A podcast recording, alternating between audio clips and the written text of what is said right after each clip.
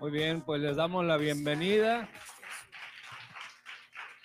a todos los que nos ven por internet, todos los que nos ven en el mundo entero. Les enviamos desde Cancún, Quintana Roo, México, un mensaje a todos ustedes, un abrazo y un aplauso de la congregación. Muy bien. Hace, hace un, tiempo eh, di un mensaje sobre la paternidad y generó problemas en algunas personas. Eh, y eso me impulsó a una mayor investigación y una mayor profundidad al respecto. Porque si una cosa realmente hacía Jesús era mostrar al Padre. O sea, algo que él siempre, siempre recalcaba, siempre decía, no hago nada que no me ordene el Padre. No, lo que yo les enseño es lo que el Padre me dijo. Y siempre él mostraba que tenía un respeto por el Padre, que la figura paterna era algo sumamente importante. Entonces, si, si nuestro Señor Jesucristo eh, era el primer interesado en mostrar la figura de la paternidad, pues cuánto más nosotros. ¿Cuánto más nosotros? Si el Señor Jesucristo necesitaba una figura paterna y necesitaba la cobertura de la paternidad, pues ¿cuánto más nosotros? Diga conmigo, ¿cuánto más nosotros? Entonces, esto es sumamente importante, pero hay una guerra, una guerra encarnizada entre Dios, bueno, Dios no tiene carne, pero entre Dios y el diablo. Escúchame lo que te voy a decir. Yo creo que sería más bien una guerra acérrima entre el Señor, entre Dios y el diablo en nuestro interior y en el interior de la humanidad. Te voy a decir de qué se trata. Por la paternidad.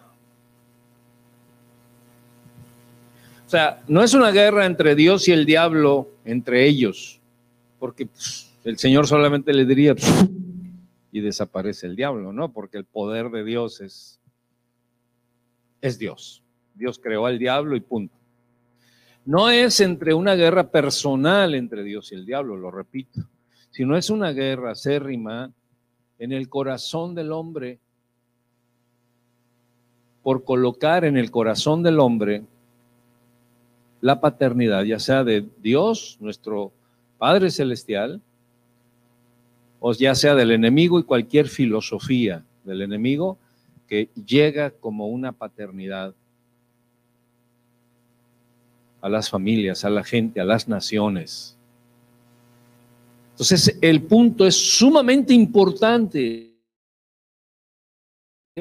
para que cada uno de los que estamos aquí, escúcheme esto, para que cada uno de los que estamos aquí, ¿qué dije? Cada uno de los que estamos aquí, a ver, dígalo otra vez. Cada uno de los que estamos aquí. No, no me convencieron. De los que estamos aquí, sepamos quién es nuestro Padre. Porque a veces tenemos a Dios como nuestro Padre religioso, o con una idea religiosa, pero que podría ser o podríamos haber sido cubiertos por una paternidad que no viene de Dios. Y esa es la que practicamos. Entonces, la cobertura que tú practicas es la que tienes. ¿Me debo entender? Pues más o menos. La cobertura que tú tienes es la que practicas.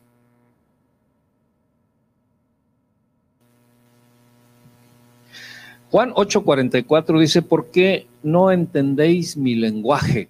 Dijo el Señor Jesucristo. ¿Por qué no podéis escuchar mi palabra? Le estaba diciendo a los que tenían religiosamente la figura paterna, pero que no era cierto. No era cierto. Ellos ejercían una disque paternidad y era una paternidad religiosa. Y el Señor Jesucristo les dijo, vosotros sois de vuestro padre, el diablo, dice en el verso 44. O sea, es una, una, una palabra muy dura, muy difícil, muy frontal. Primero les dice, porque no entienden mi lenguaje, porque no pueden escuchar mi palabra. O sea, cualquiera que no entiende un lenguaje es porque no ha escuchado la palabra que describe o el propósito que describe ese lenguaje.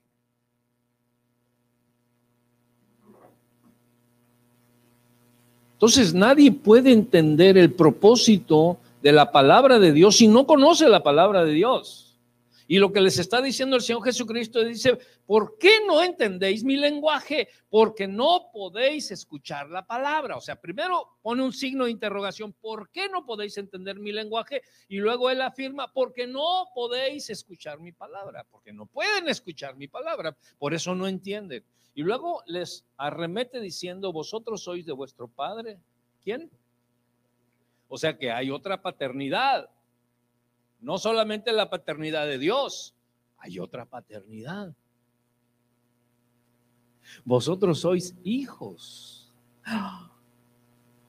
Vosotros sois de vuestro padre el diablo y los deseos de vuestro padre queréis hacer. Él ha sido homicida desde el principio y no ha permanecido en la verdad porque no hay verdad en él. Cuando habla mentira, de suyo habla porque es mentiroso y padre de mentira. Y a mí, porque digo la verdad, no me creen. ¿Sabes que el mundo está acostumbrado a la mentira? Mentira tras mentira, tras mentira, tras mentira, tras mentira. Y cuando alguien llega y dice la verdad, no le creen. No le creen.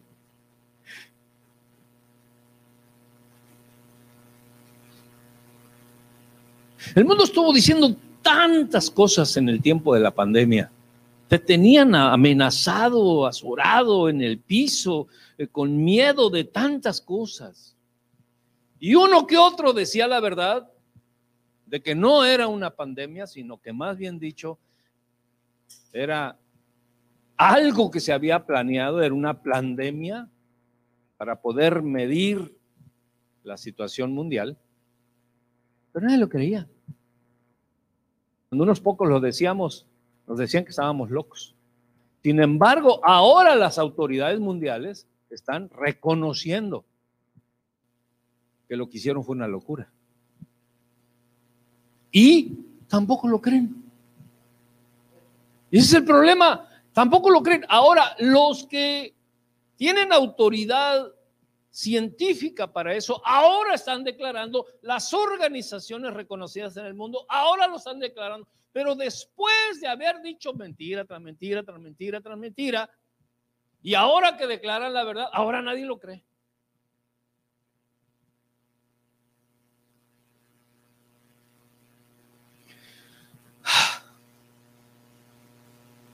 Oh, como dicen acá, copacer hacer? Pues no, no esto, no lo otro, no, pues, no para allá, no para acá. Pues sí, pero los que dijimos la verdad no nos creyeron. Yo no estoy juzgando el que se vacunó, no se vacunó, por favor, no me miren feo. Algunos que me miran así me estará tratando de decir este señor. No, porque yo estoy hablando de algo que sucede, que nos puede envolver. Si nosotros no entendemos la palabra, si nosotros no entendemos la palabra, entonces cualquier cosa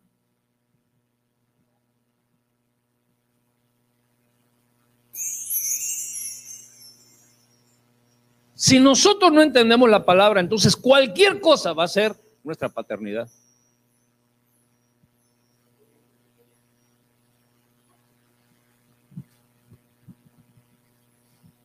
Entonces, ellos rechazaban la paternidad de Dios expresada por Jesús, pero sí, aceptaban la paternidad de sus tradiciones.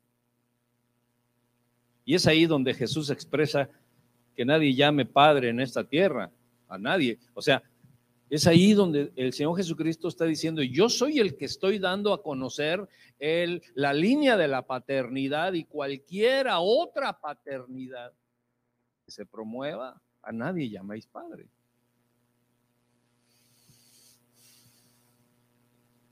Porque muchos digan, no, es que la Biblia dice que a nadie llamáis Padre. Que Por eso, pero entiendes el contexto. No, pues es que ahí linealmente, pero entiendes el contexto. Entonces, ¿qué era lo que reprochaba el Señor Jesucristo? Que no reconocieras a nadie como Padre, sino era de la línea del Padre Celestial. Entonces, cuando no conocemos la Biblia, cuando no conocemos la palabra, fácilmente cualquier cosa puede cubrirnos con una paternidad y ni siquiera nos damos cuenta nosotros, pero nos movemos de acuerdo a la paternidad que tenemos. Diga eso, me muevo de acuerdo a la paternidad que tengo.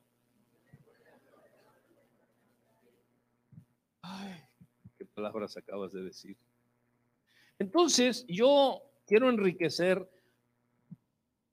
cosas que evita, o más bien dicho,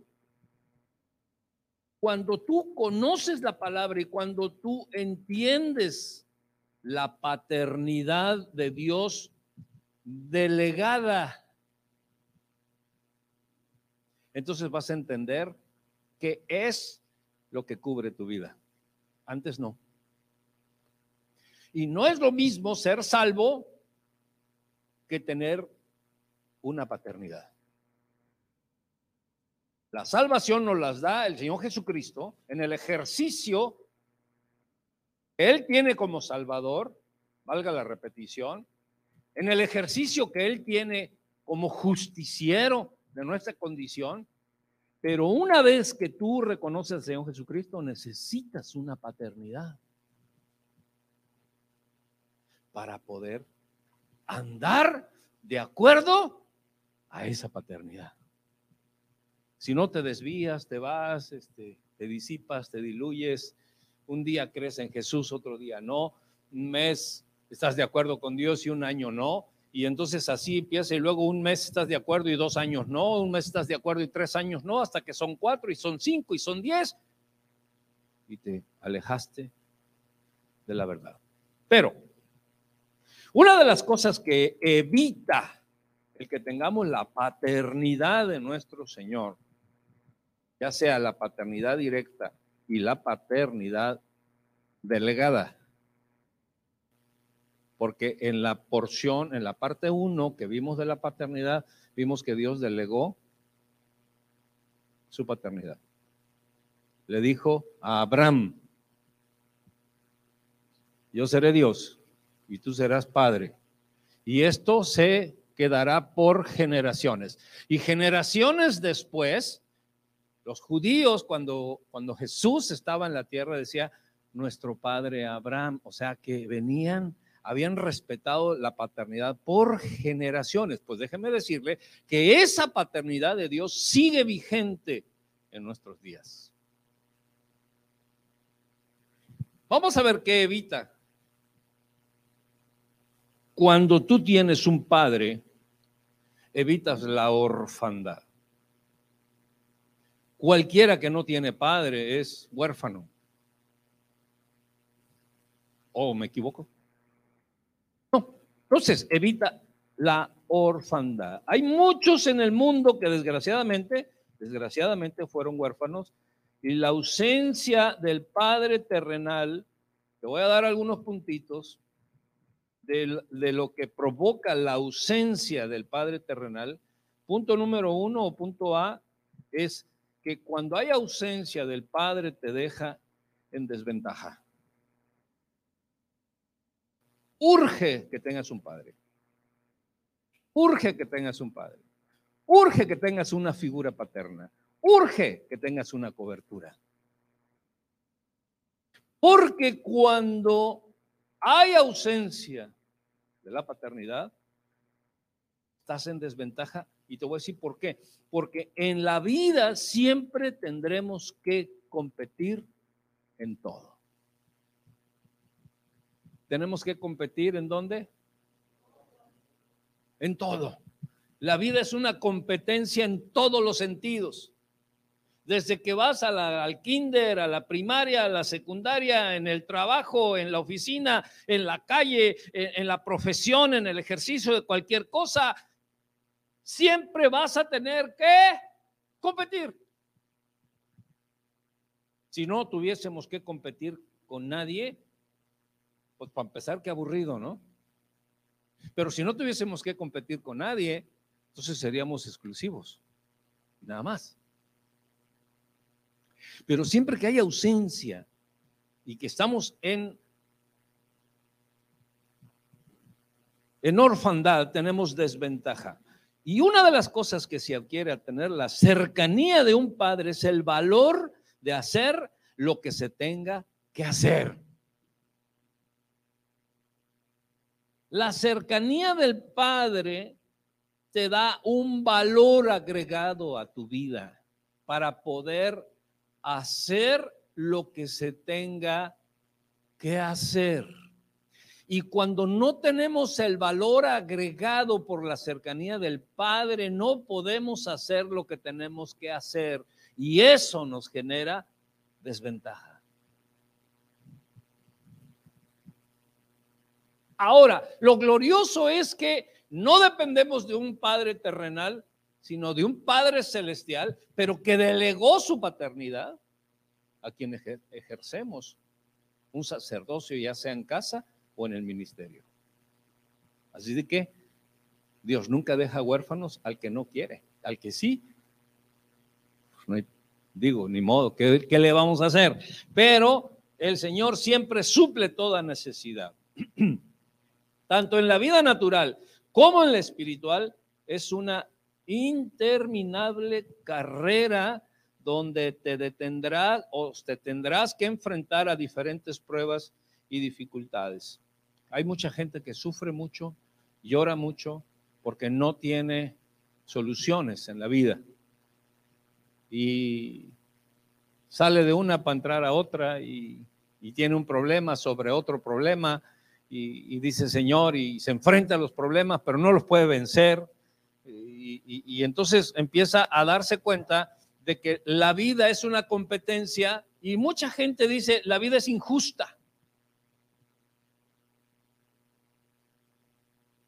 ¿No han escuchado todo eso de, escritores, de filósofos, de, cantantes, de compositores, de canciones? Dicen que la vida es injusta. La vida no es injusta, la vida es una competencia, pero que Dios otorga todos los valores para que tú puedas ser más que vencedor en todas las cosas.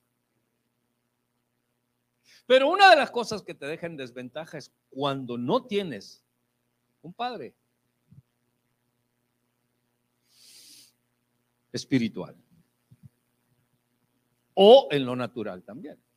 Entonces, el más grande reto no es el Padre Celestial, sino aquellos que se comprometan a representar dignamente al Padre aquí en la tierra. Porque Dios es Padre por naturaleza, pero nos corresponde a los que estamos en la tierra representar la paternidad de nuestro Dios.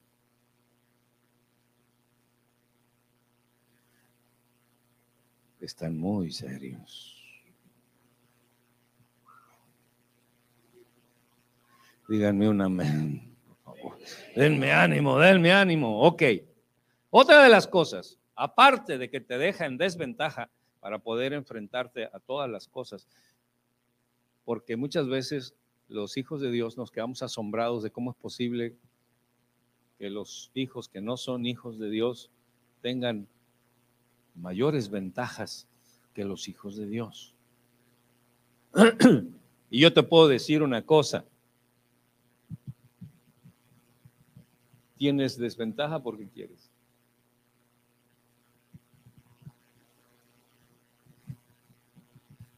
Hello. Porque al estar cerca del Padre, te da ventaja. El estar cerca del Padre te da ventaja. ¿Sabes? Y te da el valor para competir con cualquier cosa y salir victorioso.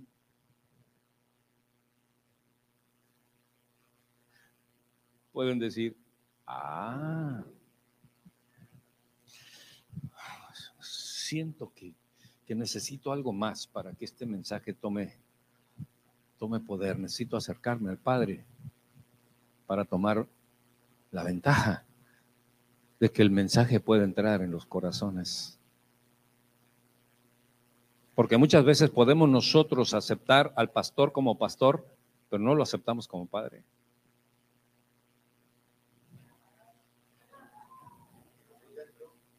¿Ya entró? No, usted se está autoproclamando. Oh. Usted necesita una figura paterna, no un instructor. Y ese es el reto y el celo de muchos lugares. Quieren un instructor, pero desechan un padre. Entonces se te puede llenar de instrucción y seguir sin ventaja adherida para poder competir y ser más que vencedor.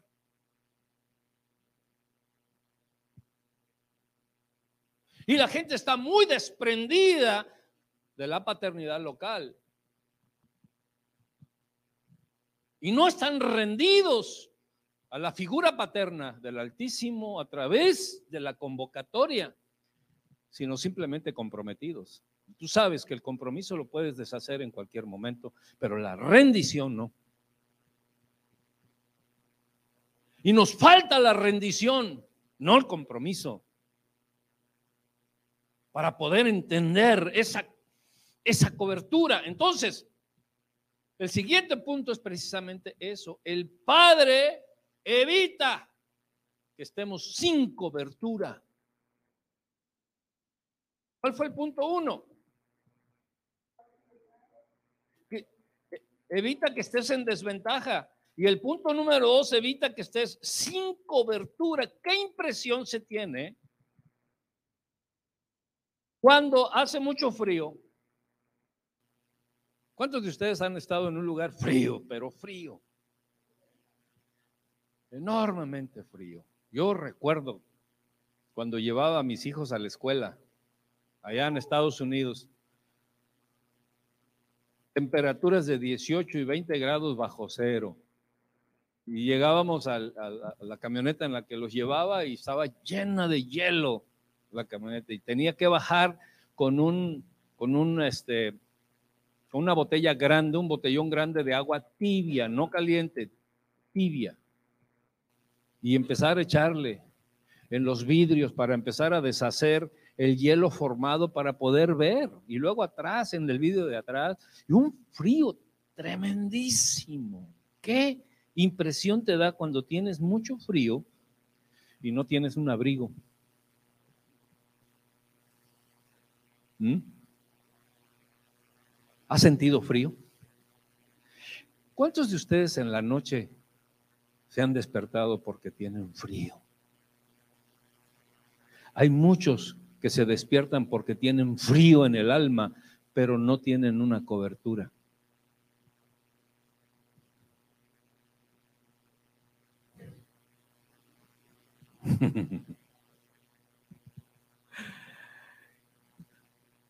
y lo peor es que tenemos frío y no tenemos quien nos cobije. Volteamos a un lado y no hay cobija, no hay chamarra, no hay abrigo, no hay nada, solamente traemos una playerita y la piel lisita, lisita, ¿verdad? No, la traemos de gallina. Pero ¿qué es? Mira, e, e, escúchame esto. ¿Qué es lo que se aflige cuando hay mucho frío y no hay cobertura, ¿el cuerpo? El alma se aflige. El alma se angustia. Porque el, cuerpo solamente refleja que hay frío, pero quien realmente siente el frío es el alma. Porque si el alma no se afligiera, dejar al cuerpo con el frío y deje que el cuerpo muera con el frío. Pero quien se aflige es el alma y el automático de aflicción que llega al alma, Dios la tiene ahí para que entiendas que hay algo que hacer. Que tienes que hacer algo. Que urge que hagas algo porque hay personas que sufren frío en el alma porque no tienen cobertura. No se pueden acercar a los hermanos, no se pueden acercar al pastor, no se pueden acercar a los líderes, no pueden sacar su corazón, no pueden, no tienen esa cercanía, no tienen ese abrigo, no tienen esa rendición a la línea de paternidad. Seguimos distantes. Distantes. Los se ven mejor desde la barrera. Y no hay una rendición. Aquí es eh, una... Eh, eh, tengo que aclarar una cosa. Mire, vamos a Lucas. Es, bien importante que aclaremos esto. Vamos a Lucas 13:34. Dice así, el Señor dijo, Jerusalén, Jerusalén, que matas a los profetas y apedreas a los que te son enviados. ¿Cuántas veces quise juntar a tus hijos como la gallina sus polluelos debajo de sus alas y no quisiste? A ver, ¿cuántas veces quise juntar a tus hijos, le está diciendo a Jerusalén, como la gallina a sus polluelos debajo de sus alas, y no quisiste. A ver, póngame atención, por favor, póngame mucha atención. ¿Sabían ustedes que las gallinas no andan correteando los pollos? ¿Qué hacen las gallinas? Extienden sus alas. ¿Y qué hacen los pollitos? Corren y se meten. ¿Por qué, ¿Por qué el Señor Jesucristo dijo las gallinas? ¿Por qué no dijo las águilas? ¿Por qué no dijo este, los caballos? O, o, por qué no dijo, no sé, otro animal? ¿Por qué, ¿Por qué la gallina? ¿Por qué la gallina? ¿La gallina no anda correteando los pollos? La gallina sabe que es la mamá. Y solamente extiende sus alitas y los pollitos corren y se meten solos. Pero los pollitos saben quién es la mamá, que en este caso es una expresión de la paternidad de Dios. ¿Por qué? Porque el que lo está poniendo como ejemplo es Jesucristo exaltando la paternidad y está diciendo, Jerusalén, Jerusalén, ¿cuántas veces quise cobijarte como la gallina a sus polluelos? Y no quisiste. Y ese es el problema, que no quieras.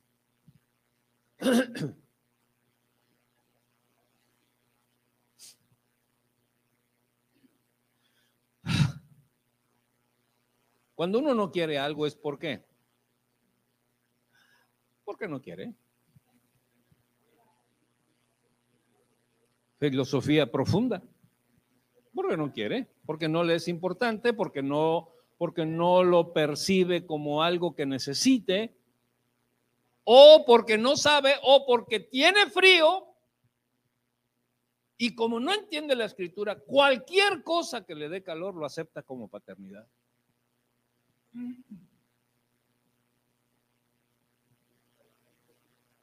Hasta la...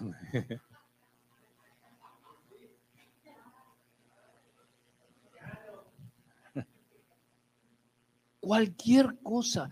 cualquier cosa lo aceptan como paternidad que les dé algo de calor, algo de entendimiento, algo de comprensión.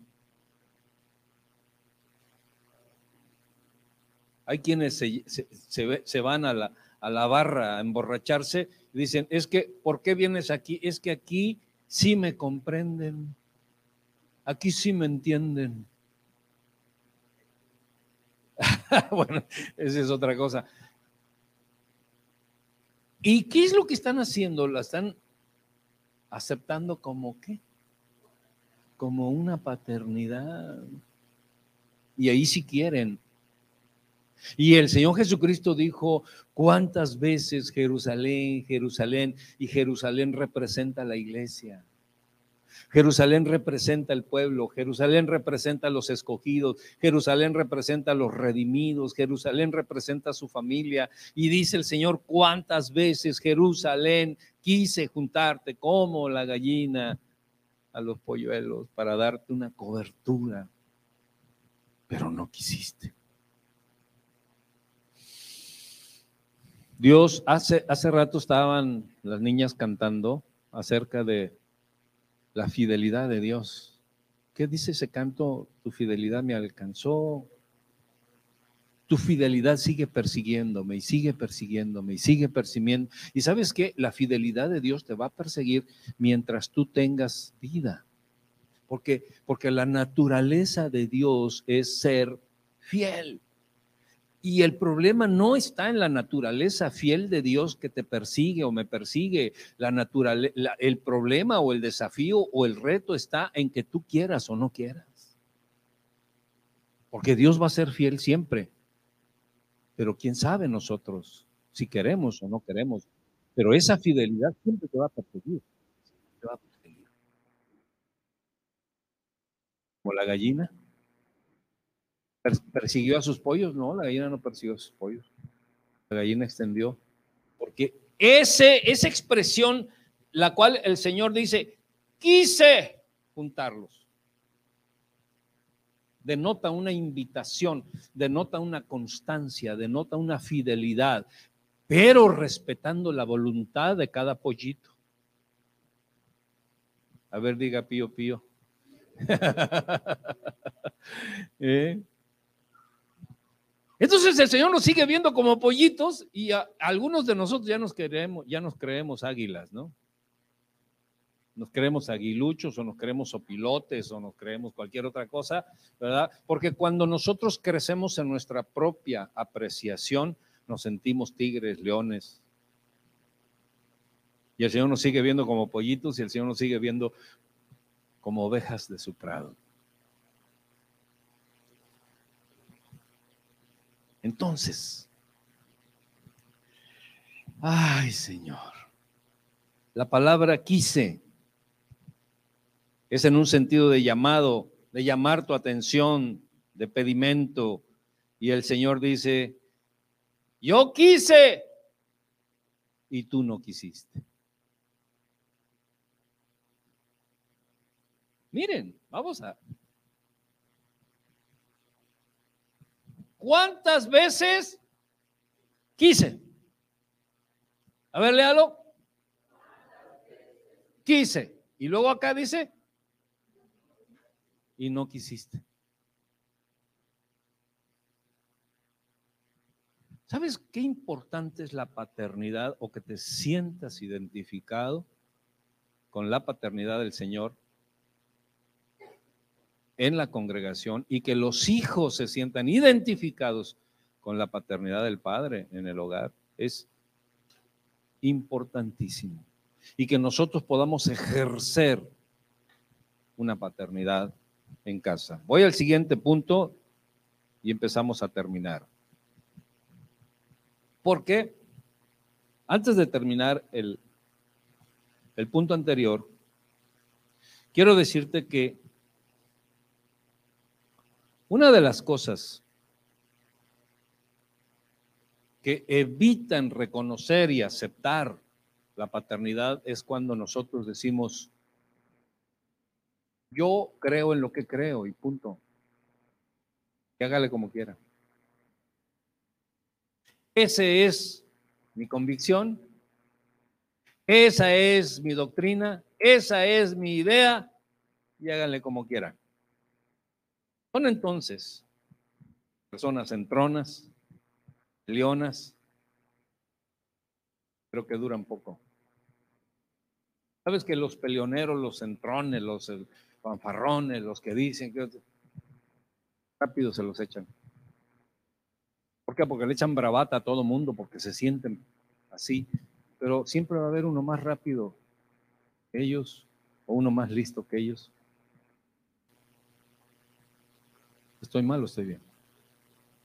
O los más entrones, los más bravatones y todo eso están en la cárcel. Y muchas veces nosotros somos entrones y bravatones para no reconocer humildemente la paternidad y la cobertura. Y decimos, yo hago lo que yo quiera. Mejor voy al siguiente punto.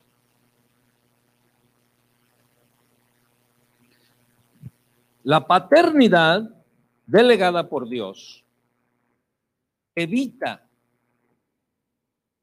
que vivas sin autoridad, sin autoridad. Porque este punto es importantísimo. El principio, escúchenme bien, el principio de ejercer autoridad consiste en estar bajo autoridad.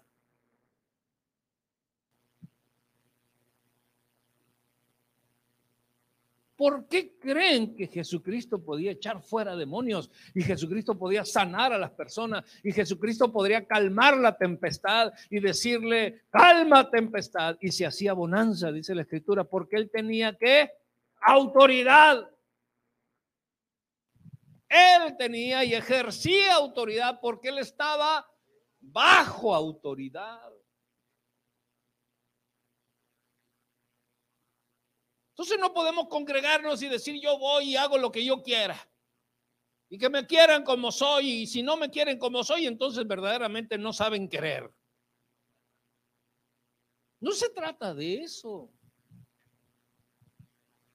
Se trata de que no te quedes sin autoridad. O sea, el Señor cada que, que, nos dice, el Señor, cada que, cada que el Señor Jesucristo promovía la paternidad del Padre, estaba manifestando que Él estaba bajo autoridad, porque Él decía, yo no hago nada que el Padre no me indique. Escúcheme, no hago nada que el Padre no me indique. Pero muchas veces hacemos cosas que el Padre no ha indicado.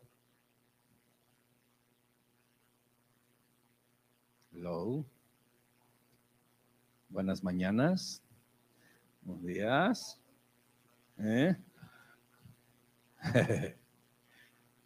o hacemos cosas que el Padre ya nos dijo que hiciéramos y no las hacemos. O si las hacemos, las hacemos a mi manera, como yo quiero, como yo digo, como yo pienso, como es. Esa es la ley de mi revólver. Entonces ese es el problema muchas veces de que tenemos una cobertura ficticia, porque hacemos cosas que ni siquiera le hemos enterado al Padre que las estamos haciendo, pensando que tenemos una cobertura legítima.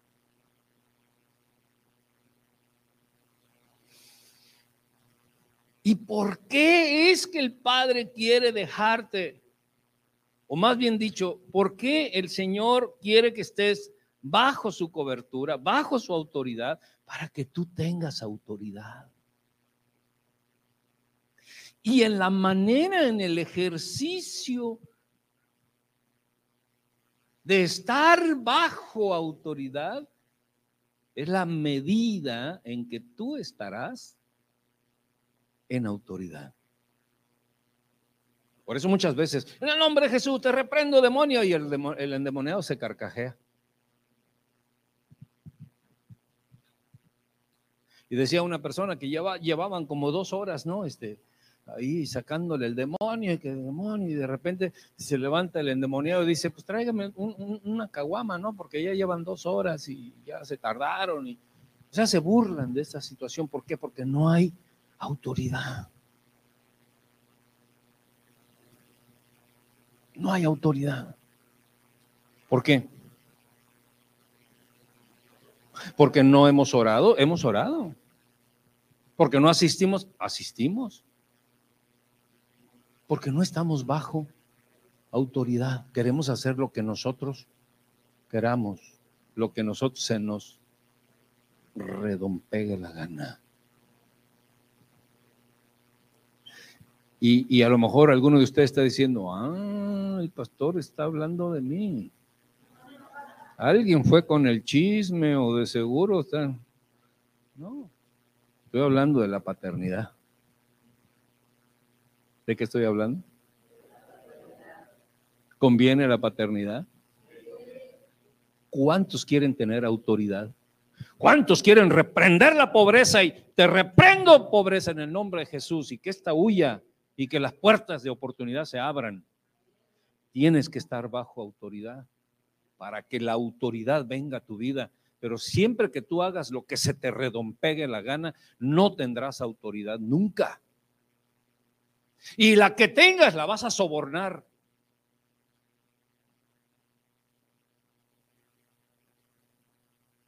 O cuando la tengas es porque sobornaste para tenerla.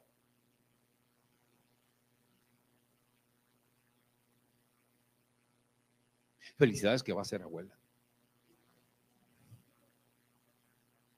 ¿Para cuándo el bomboncito? El martes lo tenemos programado, bien programado el bomboncito, al martes. Entonces, ¿por qué, por qué sufrimos? Escúchenme. Ya volteenme a ver, por favor, ya en un ratito ya no ya no me van a ver. Escúchenme. La gente sufre porque no tiene autoridad para las cosas que debe conseguir, que son de su suma necesidad o de sus necesidades más fundamentales. Porque no tiene autoridad para reprender al enemigo, porque no conoce, no sabe estar bajo autoridad y las oportunidades que se le dan de estar bajo autoridad hacen lo que se les pegue la gana y no lo que dice el Padre o lo que dice su autoridad.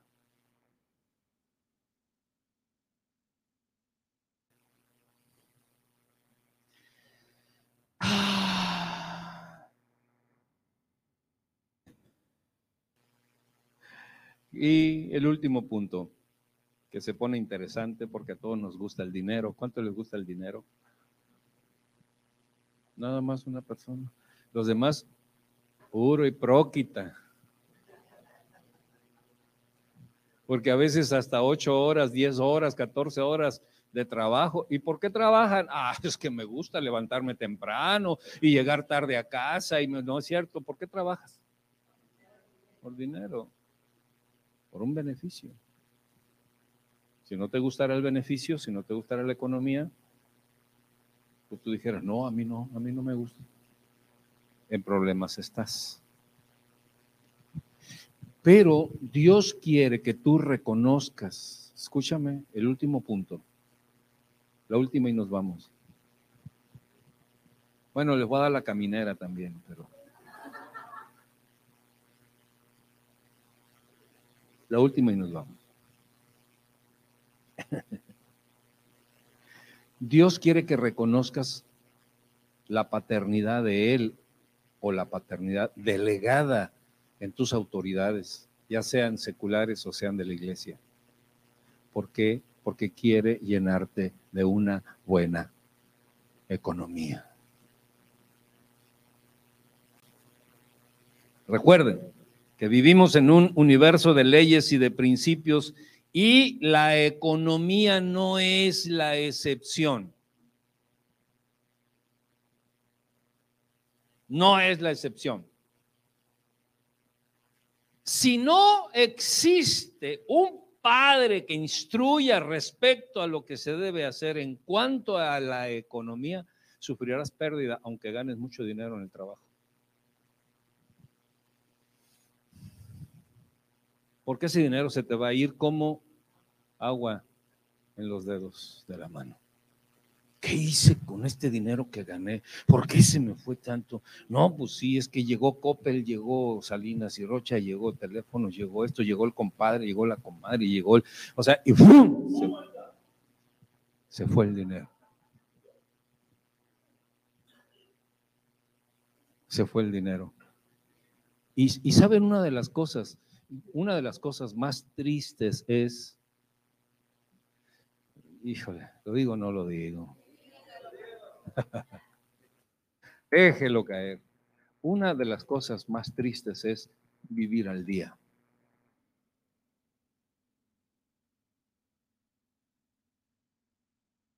Usted no respeta mis esfuerzos. No, no es que yo no respete tus esfuerzos. Yo estoy diciendo que una de las cosas más tristes es vivir al día y que tengo por necesidad plena ir a trabajar, si no, no como. Eso es vivir al día. Tengo, no puedo faltar ni un día, porque si falto no como, no me alcanza. Eso es algo sumamente triste. Diga conmigo, yo no vivo allí. No, no, yo, yo, no, yo no estoy ahí, aunque por dentro diga, sí, sí estoy.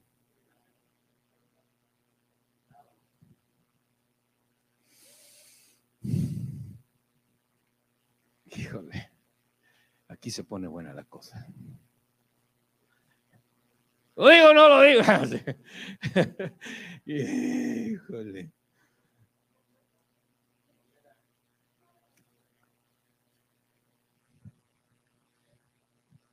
Si tú no tienes la instrucción del Padre y si no acatas la instrucción del Padre respecto a tu economía, siempre serás pobre.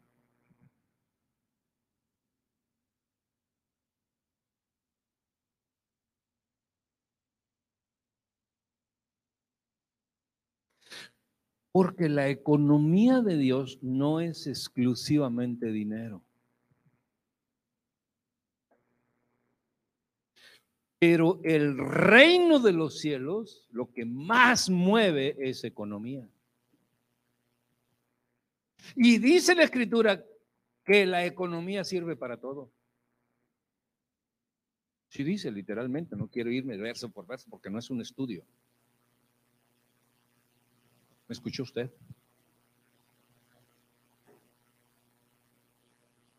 Entonces, cuando el Señor habla en su palabra, así con esto terminamos ahora sí, cuando el Señor habla en su palabra acerca, diga conmigo, ay, de los diezmos, otra vez diga, ay, de las ofrendas, otra vez diga, ay, de las primicias. No, usted no debe decir, usted nada más tiene que decir, ay. A ver, diga, ay, de los diezmos, hay de las primicias, las ofrendas.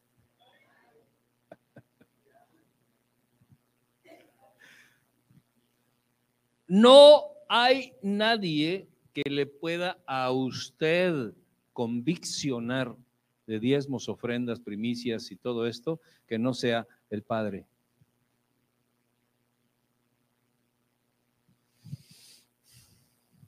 Por eso yo muchas veces he dicho, si usted no está conviccionado, no traiga dinero al alfolí.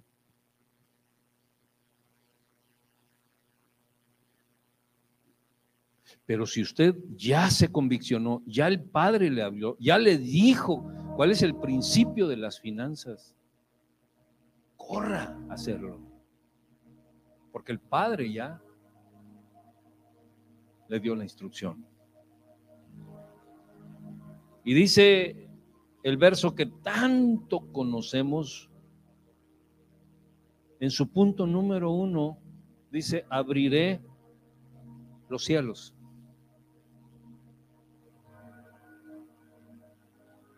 La obediencia al Padre, la cercanía al Padre, trae obediencia. Y la obediencia trae bendición. Y dice, abriré los cielos. A veces tenemos los cielos cerrados porque no diezmamos, no ofrendamos. Y están cerrados los cielos. Y a veces se abren por misericordia. Y después tenemos crisis de tres años de no tener nada.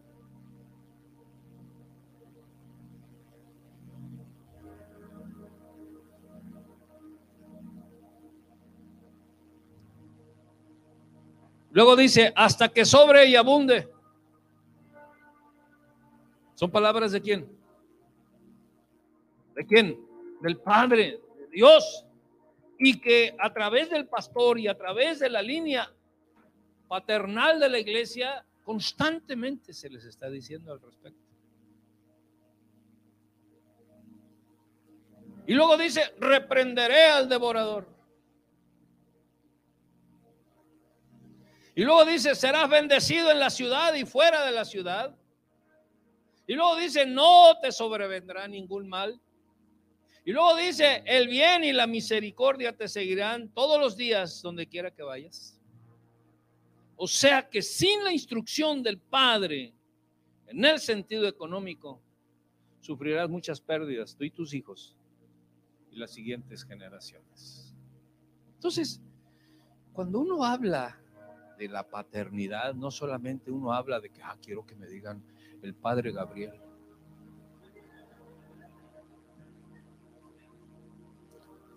A ver, hijo mío, bésame la mano.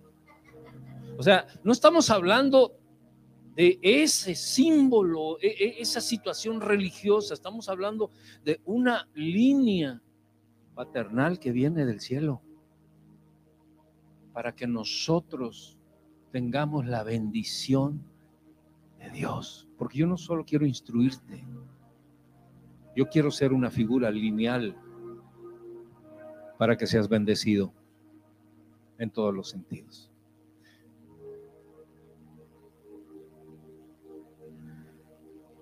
Fíjate a quién recibes como padre, porque podrías estar recibiendo como padre algo que no viene de la línea de Dios. Usted bien.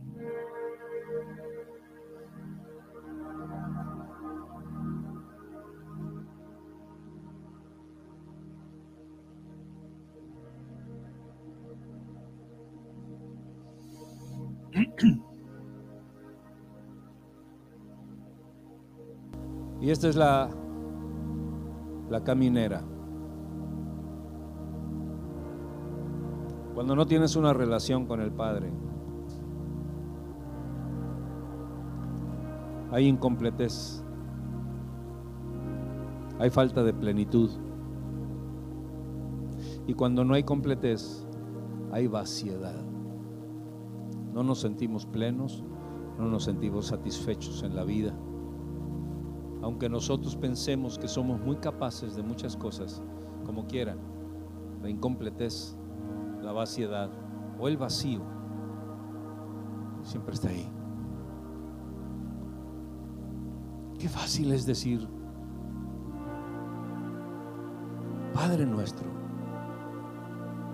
que estás en los cielos, necesito tu paternidad. Qué fácil es decir, Señor, quiero reconocer en mi corazón la línea de tu paternidad y no la, la paternidad del mundo y del diablo. Porque el Señor Jesús dijo, vosotros de vuestro Padre el diablo hablan, ni entienden, ni actúan, ni hacen. Y yo porque les digo la verdad no me creen. Y en esta mañana puede ser facultad de que tú entres en una nueva dimensión. La dimensión de tener un padre. Porque muchas veces nosotros hemos tenido ausencia del Padre, aunque lo tengamos cercano. Pero podemos tener ausencia del Padre. O aunque nunca lo hayamos tenido, pero esta mañana usted lo puede adquirir. Cierra tus ojos. Solo Dios sabe tu necesidad. Yo no la conozco, pero Dios sí. Dios sabe cuánta falta te hizo. Y Dios sabe cuánta necesidad tienes de ello. Levanta tus manos a Dios. Pero esta mañana, Señor, yo quiero que veas mi corazón, dile, yo quiero que veas mi corazón. Y que tú suplas, Señor, esa, ese vacío, Señor, esa, esa condición, Padre, que me, que, me, que me pone en desventaja. Que tú seas, Señor, mi Padre eterno, mi Padre celestial, y que yo pueda reconocer tu línea paterna, Señor, en la congregación, en la casa, pueda ver tu figura paternal, Señor, y la pueda identificar con claridad, para poder, Señor, ser completo, ser lleno. tener la ventaja, Señor, para cualquier circunstancia, para cualquier situación, Señor, para tener la autoridad, Señor, para poder vencer cualquier enemigo de mi alma, tener toda la economía que necesito, Señor, para poder exaltar tu nombre, Señor, poner por alto tu nombre con todas las cosas, invirtiendo en el reino, Señor, y haciendo cosas gloriosas y maravillosas, Señor. Tener tu cobertura, Señor, para no sufrir el frío, Dios, que me pudiese dar las situaciones, Señor, y para no sentirme huérfano, Dios, sino estar en plenitud contigo, Señor. Gracias, Dios, por hablar a mi, a mi corazón. Y gracias, Señor, porque estoy dispuesto a rendir mi vida delante de ti. Por último, levanta solo tu mano derecha, que es la mano de los pactos, y dile, Señor, quiero hacer un pacto contigo. Esta mañana, el pacto que quiero hacer contigo es de que me recibas como hijo y yo te reconozco como padre. Esa gran necesidad que tengo de ti, Señor, pueda darme una cobertura paterna, pueda darme una seguridad para poder saber estar bajo autoridad y poder ejercer autoridad. Quiero, Señor, estar en esa línea y no salirme de ella nunca más, Señor. Si tú ves que yo me salgo, tráeme a la línea, Señor pues yo quiero respetarte y no quiero tener otra cobertura, Señor, que no sea la tuya, Padre. Gracias, Dios. En el nombre de Jesús. Amén.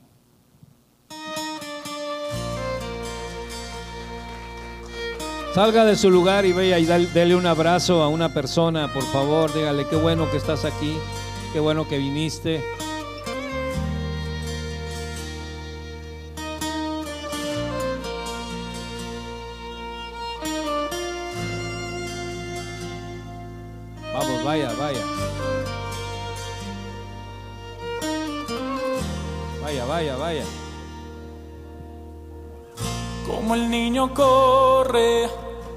Los brazos de papá,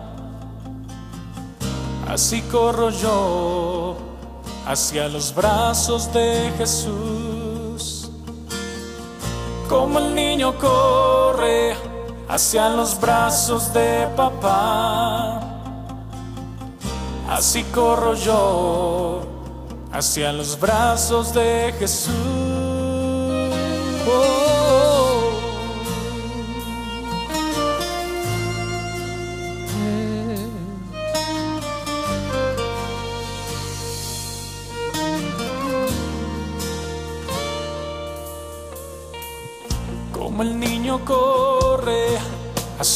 brazos de papá Así corro yo hacia los brazos de Jesús. Él es mi Padre,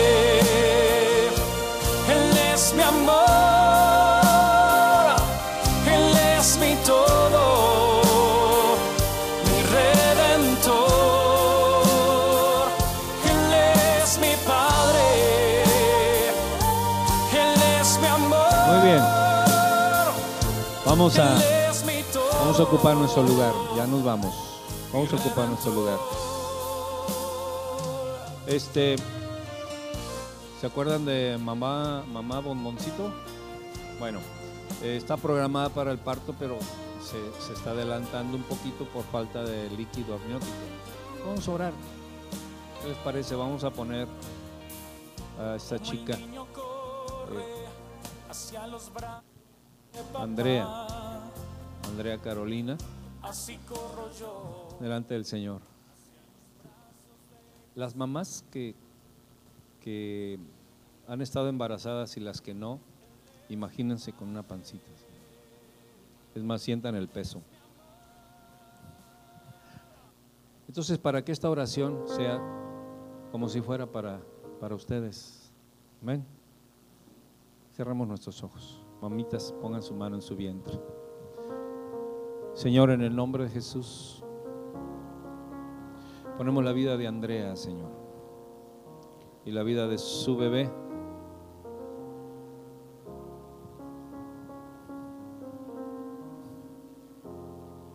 Que tu favor, Señor, tu bendito favor, esté con ella y esté con este bebé. Que la paz que el mundo no puede dar, Señor, pueda introducirse, Señor, en ese vientre y, pueda dar el gozo de tu presencia, Señor. Y que sea un alumbramiento normal, hermoso. Que la vida, Señor, que tú tienes y el propósito que tienes en ellos se pueda ver y sentir, Señor. Bendecimos a Andrea, bendecimos su vientre. Y ponemos, Señor, una enorme, enorme bendición en la vida del bebé para que el propósito, el destino, el crecimiento sea bajo tu cobertura, Señor. Que todo cuanto Él vino a hacer este mundo, Señor, sea guiado por ti en el amor de sus padres, de sus abuelos y de toda la gente que les rodee y de la iglesia. Lo establecemos así, Señor, por el poder que tú nos das al estar bajo autoridad. Ejercemos, Señor, la autoridad en contra de todo enemigo, de toda falsedad, de toda enfermedad, de toda mentira, de todo fraude del diablo. Lo reprendemos en el nombre de Jesús y dejamos con plena libertad este evento precioso en el nombre de Jesús y todos decimos amén, así sea. Matías Nicolás, Matías Nicolás, Matías Nicolás Na- Navarreina. Matías Nicolás Navarreina. Parece nombre de telenovela, ¿no? Pero la bendición de Dios está ahí. Mamitas, ¿cuántos sintieron esa bendición? Gloria a Dios, nosotros nos tenemos que orar en la espalda. Somos